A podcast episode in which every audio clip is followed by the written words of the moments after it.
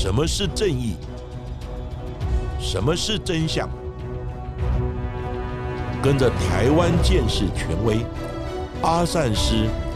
重返那些离奇、轰动的命案现场，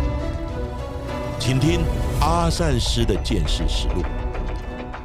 各位听众朋友，大家好，欢迎收听今天的阿善师的见识实录。我是见识专家阿善师谢松散。大家好，我是子荣。在上周，我们才刚过完二二八的连续假期，总共有四天呢。不知道大家有没有回老家和父母、孩子们相聚，或者是一起出去玩呢？但是在我们享受天伦之乐的同时，却有一群家属非常心急的等待自己失踪的亲人出现。他们有些只是等待了几天，就盼到了亲人归来；但是有一些却等了数十年，甚至一辈子，始终是等不到至。的消息。俗话说：“生要见人，死要见尸。”即使最后收到的消息是家人已经遭遇不测，令人悲痛欲绝，但至少能放下悬在心中的大石头，了结心中本来无法化解的遗憾。根据警政署的统计数据，在近几年的通报失踪人口大概落在两到三万人之间。通报失踪的原因包括了离家出走、失智症走失、精神疾病走失、迷途失踪，以及因为天灾人祸而失踪等理由。而在各个年龄层当中，又以十二到十七岁的失踪人口率最高。而这一群青少年最主要的失踪原因就是离家出走，占整体的七成以上。他们。可能是因为正值叛逆的青春期，迷失自我；也有可能是跟父母失和，或者是遭受到了家庭暴力。有些孩子最终会回归家庭，但有些却如同人间蒸发般的毫无音讯。而在苗栗，却有一名七十多岁的老父亲，盼呀盼的，整整等了二十二年，终于等到女儿的消息。但他却从警方的口中得知，女儿早就在二十二年前被残忍杀害，也因为当时找不到死者身份，而将他女儿的尸骨葬在无人管理的无名尸公墓之中，早已杂草丛生，无论怎么找都找不到当时埋下的尸骨，也成为办案人员和家属永远的遗憾。到底这起命案是怎么发生的呢？那又为何会在二十二年后让这一起焦灼的命案露出曙光呢？阿善师，在谈这一起失踪案之前，我们先谈谈国内呢失踪人口的一个状况。其实呢，每一年失踪的人口都在两万人以上，而失踪的原因呢，又以离家出走为最多。当然，里面包括有逃家、逃学、逃婚、躲债。躲家暴，以及呢年轻的叛逆等等，那两万多件的失踪案，如果都要警察来帮忙把他们找回来，根本是不可能。而有的人在找回来之后，不到两天又跑掉了，那这些呢也造成警力的负担跟浪费。但是呢，失踪案件可以分为一般的失踪以及异常的失踪。所谓一般的失踪。就如我们前面所讲的，但是呢，另外一种异常的失踪，就是不可能失踪的人，他失踪了，那就一定要跟警察呢特别的说明。譬如小孩或学童的失踪，良家妇女的失踪等等，因为这种失踪会变成刑案的几率就很高。此外，必要时，警方可以从无名尸的衣着、身材以及他的特征等。来跟家属报案所叙述失踪者的模样呢来做比对，如果可能性高的话，会再做家属跟无名尸的 DNA 比对，帮失踪的无名尸找到回家的路。那本集呢要讨论的这一起案件，要从民国八十七年十二月九日呢开始说起，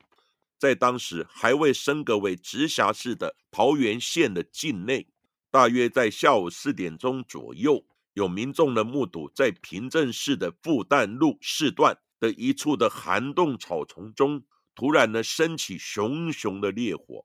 现场还闻到浓浓的汽油味。而后在接获通报的消防队赶到现场扑灭火势之后，竟然发现有一具双手遭反绑、已经烧得面目全非的女性的焦尸。被放在麻布袋里面，而死者的怀里面还抱着一只已经被烧到呢碳化不可辨识的狗狗。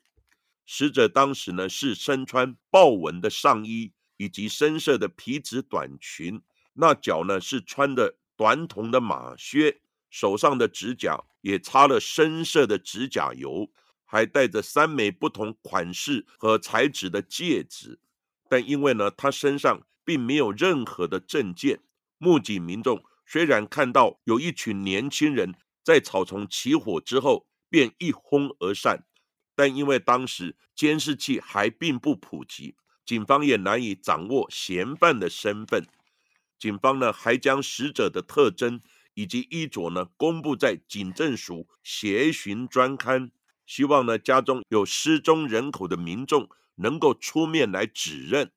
但是呢经过一段时间，却依然毫无所获。检警只能在采集 DNA 之后，将简体封存。并委托殡葬业者以无名尸的名义，将尸体下葬在平镇的双连坡公墓。区公所也依规定呢，在墓碑上面刻上了复旦路四段无名女尸字样。在女尸下葬之后，二十二年就这样过去了。看似没有希望的悬案，却在一名神秘的证人出现之后，终于露出了破案的曙光。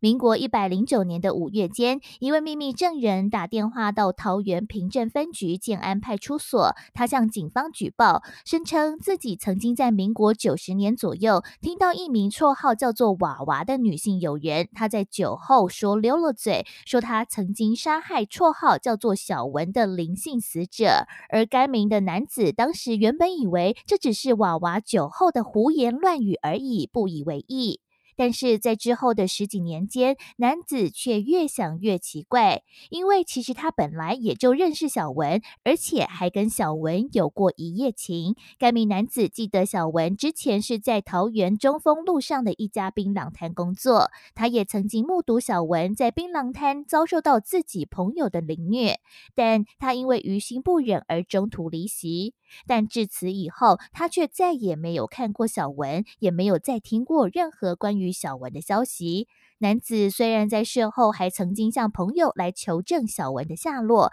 但他们只说打完就放他走啦，谁知道他去哪了？男子因为当时年纪还轻，对于要揭发朋友的恶行感到害怕，也因此没有证据，担心自己诬告他人，而迟迟没有做出行动。但他竟然开始在最近梦里梦到小文出现在一团火球之中，小文还不满的质问他：“你明知道是谁杀我的，为什么不报警？”从此以后，这名男子就开始虽事连连，连鬼压床的次数也越来越多。而男子终于在受不了良心的谴责之下，向警方举报，希望能够还给死者一个公道。在该名男子。通过警方的测谎之后，警察在半信半疑之下，决定了依据男子提供的死者姓名，联络上了二十多年前曾经通报女儿失踪的一对住在苗栗的老夫妻。没想到这一对老夫妻也透过死者照片上面的衣着和特征，指认该名死者就是他们失踪多年的女儿，叫小文。在经历二十二年的等待之后，他们终于等到了女儿的消息，但是却已是天人永隔。原来小文虽然打扮成熟，单看她身上穿的衣着，会以为她是三十多岁的熟女，但其实她遇害的时候却仅有十七岁啊！也因为小文的祖母是日本人，她从小就跟着祖母生活，并且是在日本长大。一直到国小毕业之后才回到台湾。当时呢，他只会说日语跟台语，他也因此被朋友称呼为“樱花妹”或是“日本妹”。也因为小文，她外形姣好，长相甜美，使她拥有不错的异性缘。还在十七岁，她离家之后，就前往绰号小潘的男性友人，叫潘子健，在平镇呢所开的槟榔摊。小文本来以为他脱离了管教严厉的家庭环境，能够跟新认识的朋友一起来赚钱。没想到这一群朋友却一个个都是来取他性命的刽子手。但是这起案件已经年代久远，除了关键的证人的证词之外，还需要更进一步的确认死者的身份，才能重启调查。虽然在比对 DNA 之后，证实小文的父亲的 DNA 与当年的焦尸所留下的简体有九组的 DNA 序列相符，但因为从案发到现在已经经过了十几年的时间，办案的门槛提高，DNA 的序列必须要有十六组符合，才能精确的证实小文父母与死者的亲子关系。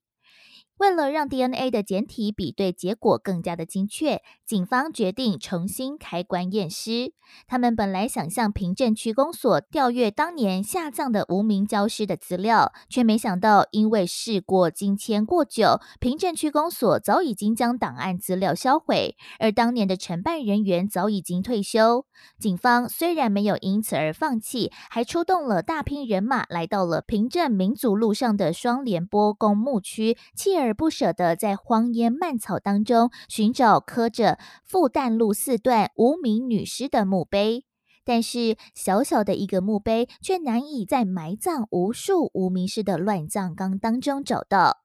不过，值得庆幸的是，警方在联系当年协助侦办的刑事局之后，竟然发现刑事局内竟然还保存着死者的第二份简体，终于弥补了原本不足的简体。也在萃取简体之后，证实小文的父母与死者的 DNA 有十六组的序列相符，确认了彼此的亲子关系。而在这里，也想要请问阿善师，如果一具已经没有办法辨认身份的尸体，要与死者家属做亲子关系的鉴定，会遇到什么困难呢？那为什么会出现像是这一具小文无名尸的状况？有些简体可能并不完整，还需要其他简体来补足的可能性呢？阿善师，是的，近几年来的无名尸，法医在相验的时候都会采集 DNA 的简体，譬如唾液、血液。肌肉及组织等。那如果尸体已经腐烂，也会采像牙齿、骨骼等简体送法务部法医研究所来做 DNA 的分析及建档。那警方在接获失踪人口报案的时候，就会比对无名尸的身材、衣着等特征有无跟报案的失踪者相符者，然后再请家属来指认照片。如果发现，可能性高的时候，再采取家属的 DNA 检体来进行比对。那现在最困难的是，早期没有做无名尸 DNA 采样的案件，以及无名尸列册登录不落实或资料散失，还有埋葬的处所因年代久远而不详或根本找不到等。如果能找到无名尸的特征记录以及埋葬处所的登录，就可以开棺验尸及采样比对。另外一件困难的就是，没有人前来指认，或是指认的人并不是直系的血亲，像父母或子女或孙子女等。那旁系血亲，像兄弟姐妹、堂兄堂姐等，还是可以做 DNA 的比对，只是确认的几率会降低。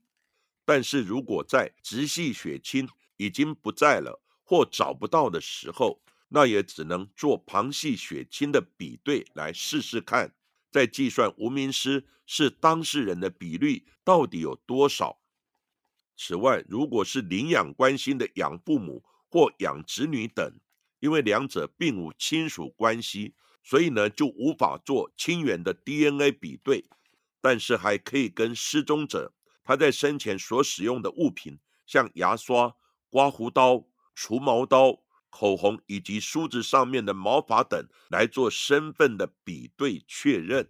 而回到了这起案件，检方也在确认死者身份之后，终于能够对关键证人口中当年凌虐小文的四名嫌犯发出拘票。而这两男两女的四名嫌犯，分别是绰号小潘的槟榔摊老板潘子健，以及当年身为小潘女友、绰号安琪的陈玉师。另外还有同样受雇于槟榔摊的西施，绰号叫做娃娃的陈如华。最后一位则是绰号叫做场逼，与小潘和安琪合伙开设槟榔摊的吴长红，他也是当时娃娃的男朋友。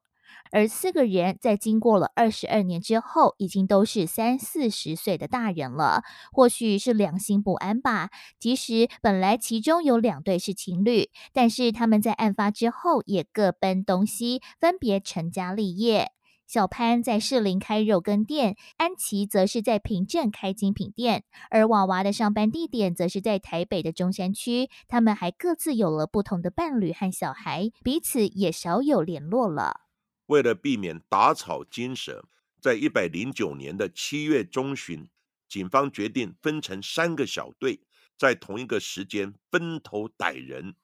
警方最后除了常年住在大陆的场逼无法逮回之外，其他三人都成功的带回警局来侦办，而几名嫌犯的伴侣也对此感到非常的震惊。他们从来都不知道自己的枕边人。尽可能是个杀人犯。警方分别将两名的女嫌犯带往当年焚尸后弃尸遗体的复旦路四段的草丛，并且问他们：“你知道这里是哪里吗？”还对他们喊话说：“小文已经离家二十多年了，也该让他回家了吧。”终于呢，击溃两名女嫌犯的心防，让他们坦诚犯案。而潘姓的主嫌也在被检警隔离侦讯之后，坦诚自己多年前犯下的罪行，还说自己多年来都心有不安，没有一天睡得安稳。经过检警调查和嫌犯供述之后，警方终于拼凑出当时的案发经过。原来小文离家出走之后，就从苗栗到小潘在桃园开的槟榔摊工作。但工作一段时间之后，小潘和安琪却发现槟榔摊收取的现金短少，而怀疑小文私吞款项。小文也因为发现其他人在私底下会在槟榔摊内吸毒，而扬言要向警方检举，使得当时还在军中服役的小潘担心自己会受到了军法审判，而萌生杀机。另外，同样在槟榔摊工作的娃娃也怀疑小文和自己的男朋友场逼有暧昧的情愫，心有嫉妒。四个人在讨论之后，就决定要联合给小文一个教训。他们先将小文拘禁在槟榔摊二楼的房间之内，任意的殴打和凌虐。而安琪和娃娃还用剪槟榔的剪刀，残忍的将小文的秀发剪掉，将他剃成平头。虽然小文一度逃出去北投的朋友家避难，没想到却还是被小潘发现了行踪，还开车将小文再度的抓回桃园的槟榔摊之中。这也是最令小文父亲遗憾的地方，因为小文当时还打电话给他的父亲，跟父亲说自己的头发被别人剪光了，他希望父亲能给他一些钱，让他去买假发。但是小文的父亲当时却因为小文离家不听他劝而生气，并没有答应给小文钱，然后就挂上了电话。没想到这却是父女两人最后一次的通话。小文的父亲在事后回想时也提到，他多么希望当时小文是能躲回家里面来，而不是躲到朋友的家里面，至少在家他还可以保护自己的女儿。二度遭到拘禁的小文，在被抓回槟榔摊之后，就受到更是残忍的集体凌虐。他们不仅掌掴小文，还持棒球棒殴打小文的身体，并且用开山刀砍伤了他的大腿，使小文血流不止。慢慢的，他就失去了意识。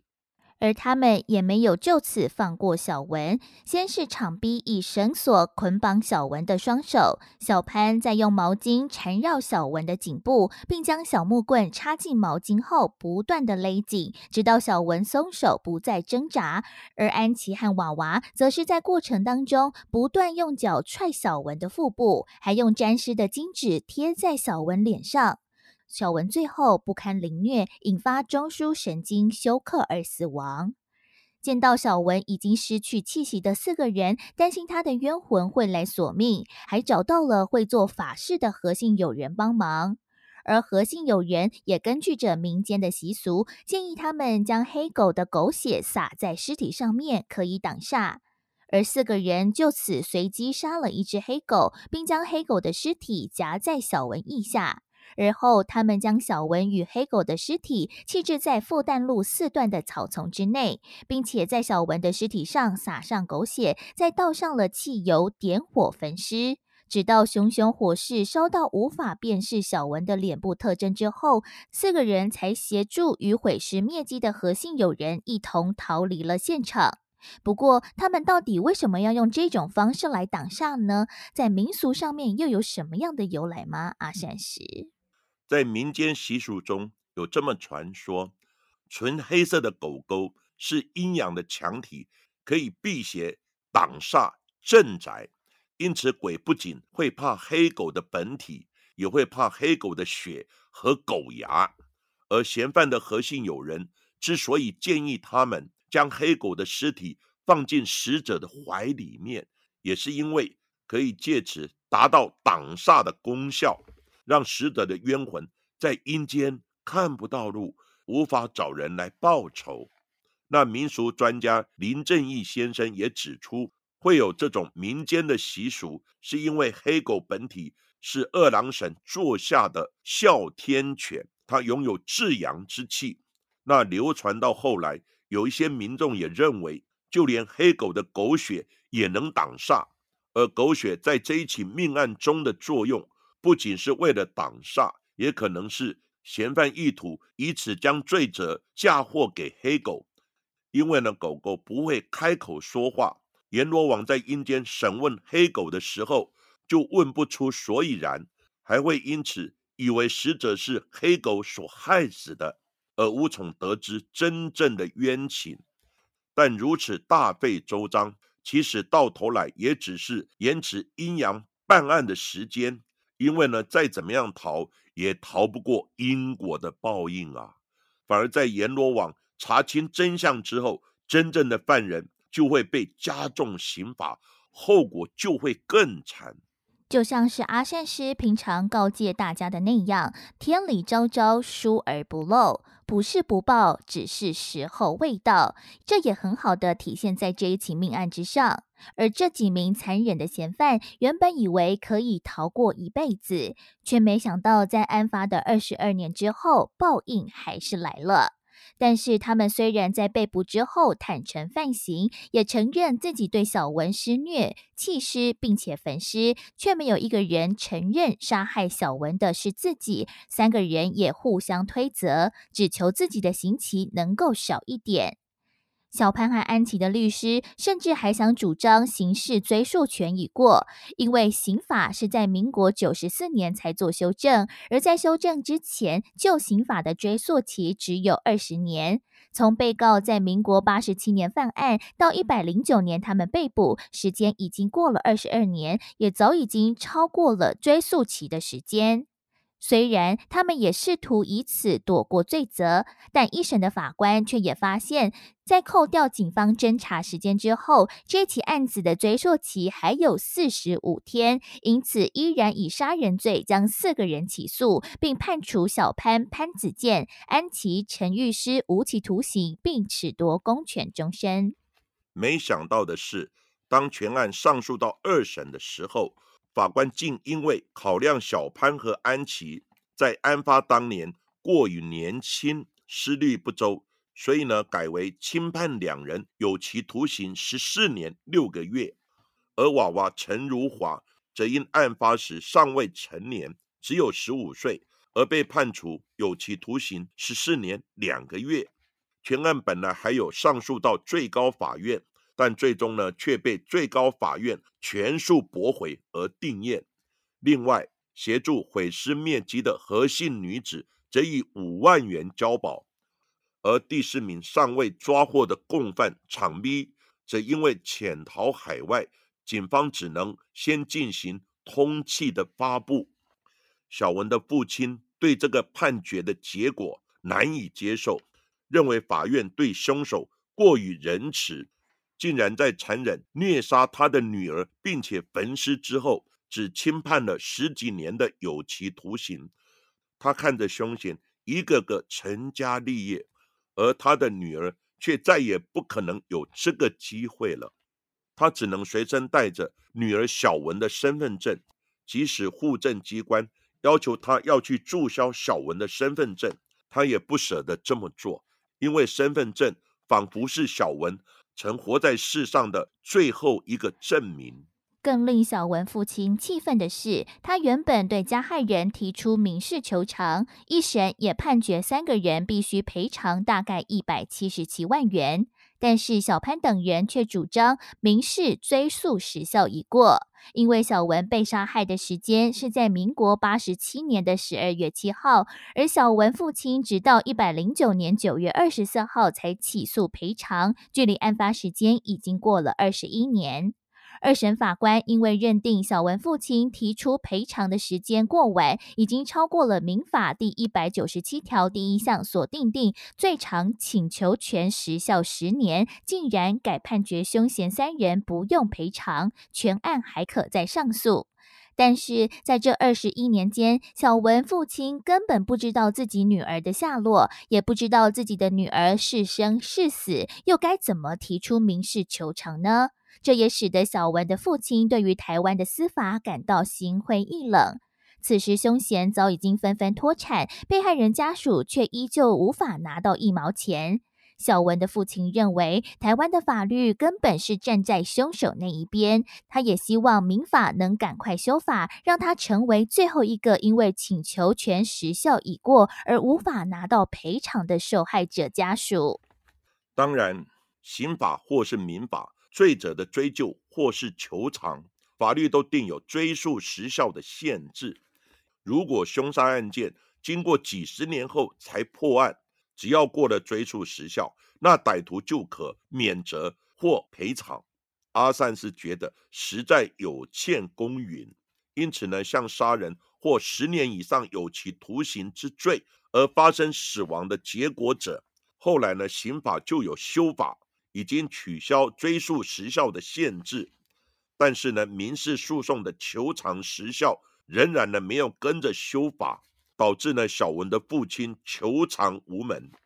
阿善师也认为，民法应该配合来修正，以给被害者家属一些赔偿以及心理的慰藉。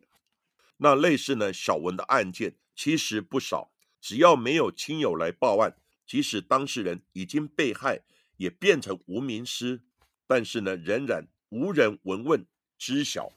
那数十年来积存的数万或数十万的无名尸，就不知道有多少人是跟小文的遭遇一样，只是没有人关心，可能就永远无法破案了，让人不胜感慨。而今天的樱花西施焚尸案就为大家讲到这里。在阿善师见识实录的节目最后，也来感谢近期赞助我们的听众伙伴，感谢谢振强、Maggie，还有一位没有署名的朋友赞助与支持喽。而另外呢，近期子荣有收到听众朋友们在 email 的来信，想要询问阿善师在前几年的著作《阿善师的告白》。他说他之前有看过这一本书，觉得很精彩，想要买一本跟朋友来分享。不过问过出版社之后，没想到书籍已经绝版了，想来信询问是否能够再次购买到书籍。其实这本书呢，阿善师已经在两年前重新再版了，书名是《台湾大案件事现场》。也欢迎所有的朋友们有兴趣的话，也可以到书局来找找这本书，也将这个资讯也分享给询问的这一名网友了。其实，阿善师的告白是我出版的第一本书，刚出来的时候还蛮畅销的，但经过几年以后就逐渐的下降，最后呢，出版社也转让了，那书呢也停产绝版了。后来，阿善师也制作了《阿善师见识实录》的 Podcast 节目，也就是各位听众现在所听的节目。那在节目中，我们有提到呢。这一本阿善师的告白这一本书，当时呢就造成听众朋友的开始呢到处寻找这一本书，听说在旧书摊里面曾经飙到三倍的价钱，后来有另外一家出版社知道了这个消息，再度呢跟我联络合作，以旧书阿善师的告白为版本，修订编撰一本新的书，书名叫做《台湾大案鉴识现场》。目前在网络或是实体的书店都可以买得到哦。听说销售还不错呢，有兴趣的听众朋友可以前往购买。另外呢，为了应应国民法官法的上路，提升社会大众科学判案的见识概念，以及推广见识科普的教育，阿善师也跟静好听公司合作录制了阿善师见识科学讲堂，用实则案例带入探讨十种不同的见识项目，也希望有兴趣的听众朋友多多支持，非常的感谢大家。而今天的节目就为大家进行到这里，谢谢各位收听阿善师见识实录。如果喜欢我们节目的话，欢迎在 s o n On、Spotify、Apple Podcasts、KKBox 上面来订阅节目，并且踊跃留言给我们，给我们五颗星的评价喽。同时，也欢迎大家多多利用平台来赞助我们。那下一集也请大家继续听下去。